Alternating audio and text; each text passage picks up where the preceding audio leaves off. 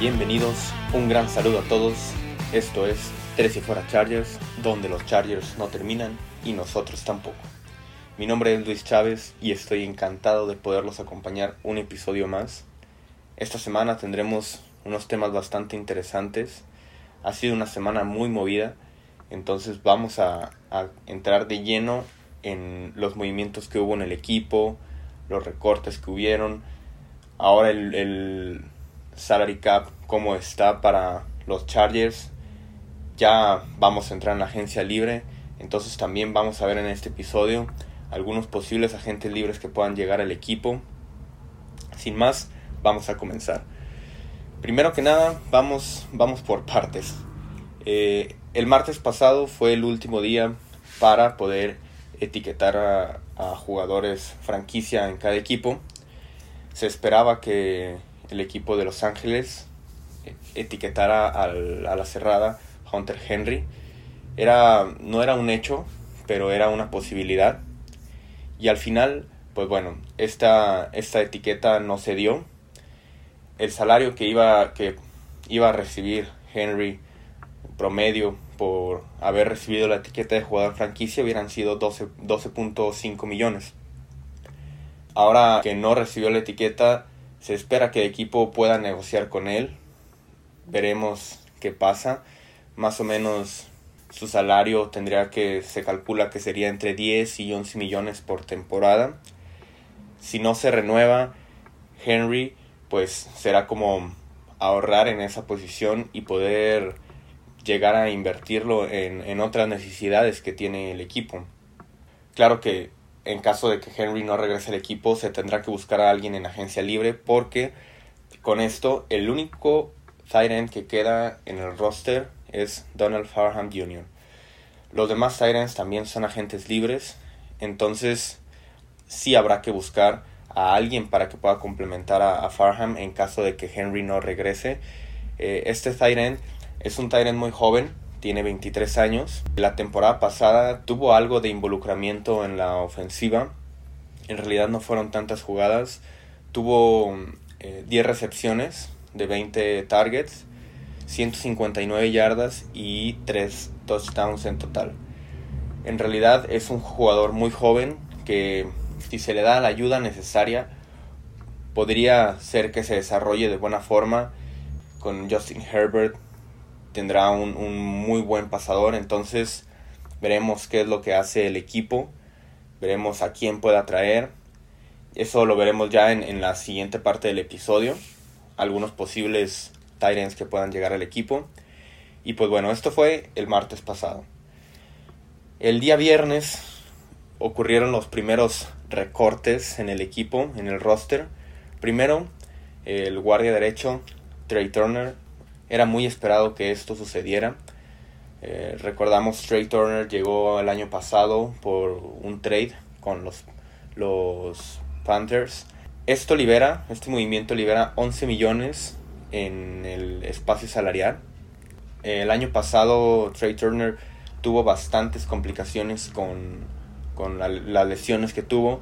Solo pudo jugar en nueve partidos. ¿Qué se espera con esto? También liberar ese espacio salarial para poder tener un poco más de flexibilidad para poder hacer algunos movimientos en esta agencia libre. Otro jugador que también ese mismo día viernes fue cortado fue Malik Jefferson, este linebacker que en realidad pasó sin pena ni gloria. Este jugador que fue la tercera ronda del año 2018 de los Bengals. Nunca terminó en rendir en realidad. El, el, año pasado tuvo algunas actuaciones en, en, los partidos, pero, pero no, fue, no fue algo que, que, llamara la atención de los, del gerente general, por lo que no regresará la siguiente temporada. Y por último, Casey Hayward fue cortado. Este cornerback ya más veterano, él tenía 5 años con el equipo. Este corte libera 9.75 millones en el espacio salarial Em, el año pasado Casey Hayward tuvo bastantes partidos, tuvo una intercepción en esos partidos y 36 tacleadas.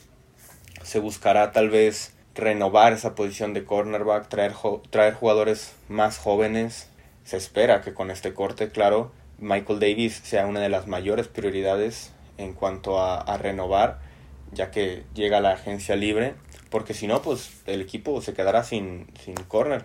En realidad es lo que queda Michael Davis como el corner 1. Ya veremos si con la agencia libre o por vía draft se logra reforzar esta parte. Y bueno, ¿qué nos deja todo esto? Al final, los Chargers, con todos estos cortes y todos estos movimientos que realizaron, quedan con 46 millones en el espacio salarial. Es bastante, esto es el cuarto equipo con la mayor cantidad. Habrá mucha, mucha flexibilidad para el equipo para poder hacer los movimientos que necesiten.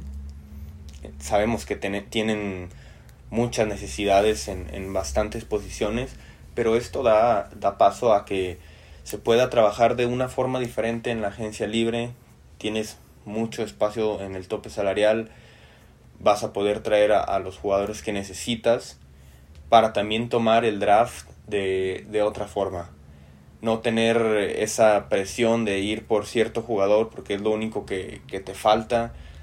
Vas a poder tal vez concentrarte más en tomar el talento disponible, no ir por jugadores eh, en el lugar que no corresponden, por ejemplo. Y pues bueno, ahora vamos a concentrarnos en esas grandes necesidades que tiene este equipo. Vamos a, a ver cuáles son los posibles agentes libres que puedan llegar a estas, a estas posiciones de necesidad en el equipo de Los Ángeles. Primero, bueno, Vamos a, a revisar quiénes son los agentes libres en el equipo este año que será muy importante poder renovar. Sabemos que Melvin Ingram es uno de ellos, por ejemplo, pero es muy probable que no regrese al equipo. Será, eh, sería gastar mucho en un jugador que tal vez no te asegure poder jugar todos los partidos. Las lesiones han sido parte de su carrera. Entonces también se buscará ahí ir por alguien en, en la agencia libre. Pero los, eh, los agentes libres que, que quedaron son mm, sobre todo los más importantes porque hay, bastantes. Pero Michael Davis, ¿no? El corner que será la, la prioridad número uno para poder renovar en esta agencia libre. Se espera que su contrato sea alrededor de 7 millones por año eh, este corner que pues sin duda la temporada pasada fue el que se puso el equipo al hombro en cuanto a esa posición, ha estado ahí, entonces será muy importante que se pueda regresar a, este jugador. Y otro en la defensiva será eh, Denzel Perryman, este linebacker. También se espera que su contrato no, no sea muy caro, a lo mejor tal vez 3, 3 millones por año. Habrá que entonces esperar que estos jugadores que van a llegar a la agencia libre no reciban una mejor oferta por parte de algún otro equipo y Los Ángeles puedan retenerlos. Eh, entonces, pues bueno, las necesidades de cara a la agencia libre tenemos cuatro, que son las más importantes. La primera de ellas, pues es la posición de tight Todo esto dependerá obviamente si de, se logra llegar a un acuerdo con Henry, un acuerdo a largo plazo, pues esto pasará, no, no, no, no será una necesidad. Pero si, eh, si no se logra renovar a este jugador, habrá que ir por alguien. Existen algunos candidatos en esta posición bastante interesantes. Eh, el primero de ellos es eh, John Smith. Es un jugador que no fue renovado por los Titanes más o menos el salario que él podría mm, esperar por año serán unos 7 millones. Sí, es, es mucho menos de lo, que, de lo que Henry se podría esperar con esos 11 millones o 10. Otro Siren que está ahí y que podría hacer mucho sentido sería Gerald Everett, este jugador de los Rams. Estuvo con Staley el año pasado en el mismo equipo. Tal vez eso podría hacer que el jugador se decida por llegar a, los Chargers, un, entrenador conocido, un sistema en el que él pasaría a ser pues el, el, ala cerrada principal, porque está en los Rams, pues ahí está Tyler Higby también. Entonces tal vez con la llegada a, los Chargers, él llegaría a ser el receptor principal en cuanto a la posición de Siren. Y por último, otro, otro ala cerrada que también es una, una opción bastante real. Tal vez no entusiasme mucho y sea algo como para corto plazo, pero es Jared Cook. Este jugador que fue liberado también por los Santos. Podría hacer sentido por eh, Joe Lombardi, que estuvo ahí el año pasado con, el equipo de los Santos, ahora que es el coordinador ofensivo de los Chargers. Tal vez él sea ahí una conexión para que pueda llegar Jared Cook. Su contrato sería mucho más barato, tal vez unos 4 o 5 millones por año. Entonces estas son las opciones más llamativas. Otra necesidad de cubrir en esta agencia libre será la posición de corner. Lo primero que tienen que hacer es poder renovar a Michael Davis y después eh, algunas opciones que considero yo puedan pueda ser un, buen fit en este equipo es Troy Hill. Este jugador el año pasado estuvo con los Rams. Staley fue su coordinador. Entonces haría mucho sentido. Él cobraría alrededor de 13 millones. Es, es algo, algo caro, pero valdría la pena porque ya tendrías a dos corners de gran nivel. No sería ya una debilidad en tu defensiva. Pero habrá que ver si, si Staley mm, le interesa mucho esto o tal vez lo deje pasar. También está la opción de Jason Barrett, este jugador que ya estuvo con Los Ángeles hace algunos años, podría regresar, ya conoce la gerencia, no es el mismo equipo de trabajo en cuanto a los coaches, pero, pero Tom Telesco, pues ahí está, él, él fue el gerente general que lo drafteó, entonces podría también ser un, una idea para, para renovar en esa posición de corner. Todo dependerá de lo que se logre con Michael Davis. La siguiente necesidad que tiene el equipo de Los Ángeles es la de un, un edge rusher que pueda presionar al coreback. El año pasado Los Ángeles tuvieron mucha dificultad con eso. No, no fueron, no fueron un equipo que, pudiera presionar mucho al coreback. Existen varias opciones. Y aquí, pues la más. La más llamativa de todas, tal vez, podría ser Leonard Floyd. Otro jugador que estuvo en esa gran defensiva de Brandon Staley el año pasado con los Rams este jugador es agente libre, entonces hay mucha, hay, hay, bastante probabilidad de que pueda llegar al equipo. Él cobraría alrededor de 11 millones. El año pasado vimos su mejor temporada. Entonces, el equipo de los Rams tendrá que decidir. Ellos tienen muchos problemas en estos momentos con el espacio, eh, con el tope salarial, perdón. Eh, tal vez no, no lo vayan a renovar y, y haría mucho sentido que llegue a esta, esta defensiva de Los Ángeles, ya estuvo con Staley. algo que, que, hace mucho sentido es que Floyd había tenido algunas buenas temporadas, pero la mejor temporada de todas fue el año pasado, el año que llegó Staley a ser el coordinador defensivo. Entonces Staley sabe cuáles son sus mayores cualidades para poder explotarlas. Esto sería una gran adición en la agencia libre otros agentes libres que, que pueden estar ahí en el mercado. Esta, este año, esta posición tiene muchísima profundidad en la agencia libre. Hay, hay para elegir, sin duda, yo pienso que los Chargers deberán de, de ir por alguno en la agencia libre. Otros nombres, obviamente tenemos a, a Shaquille Barrett, ¿no? el, campeón en el Super Bowl. Muy seguramente Tampa lo vaya a renovar y si no, pues él será pues el más caro de todo el mercado, entonces tampoco, tampoco sabemos si lo que quieren es este equipo es eh, tener ahí tanto dinero en esa posición. Está jugadores como Carlos Dunlap, que fue recientemente cortado por Seattle. Pero otro, otro jugador que a mí me llama la atención y que puede funcionar bastante en esta defensiva es Justin Houston.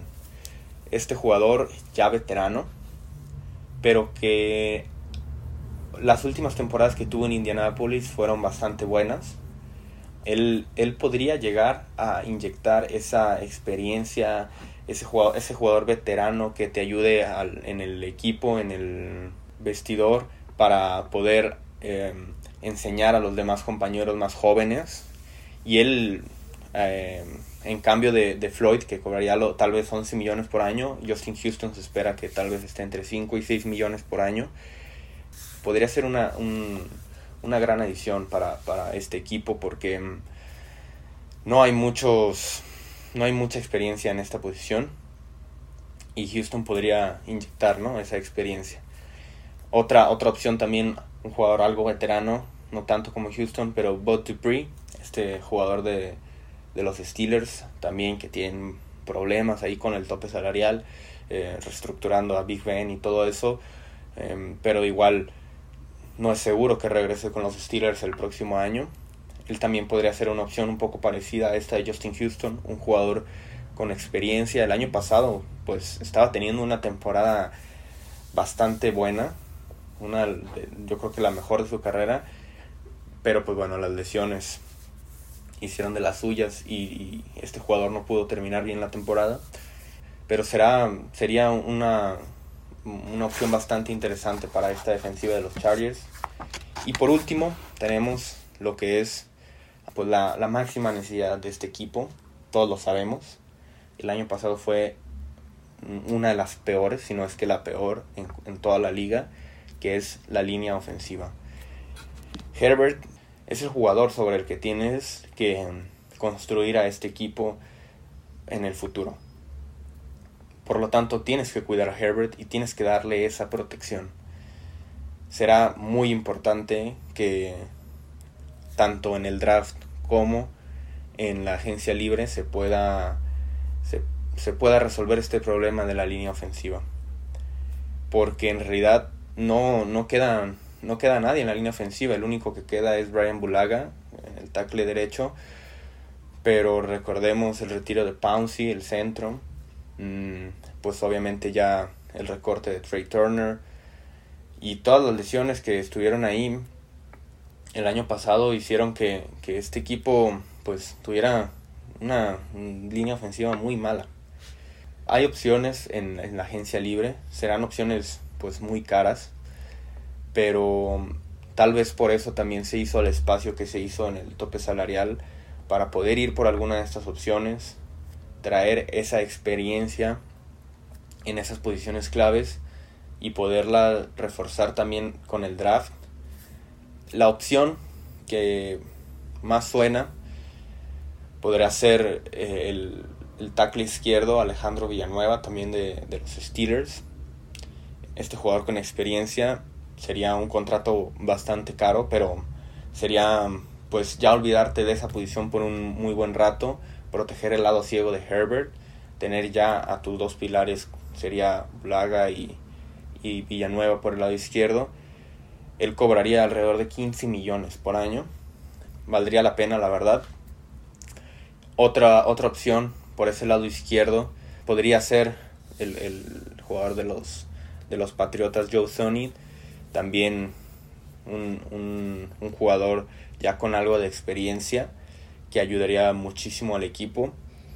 Y habrá que ver qué es lo que se, que se hace porque tal vez podría entrar a Joe Sonny como el, el guardia izquierdo y traer a alguien en el del draft eh, como tackle izquierdo para que puedan acompañarse ellos dos.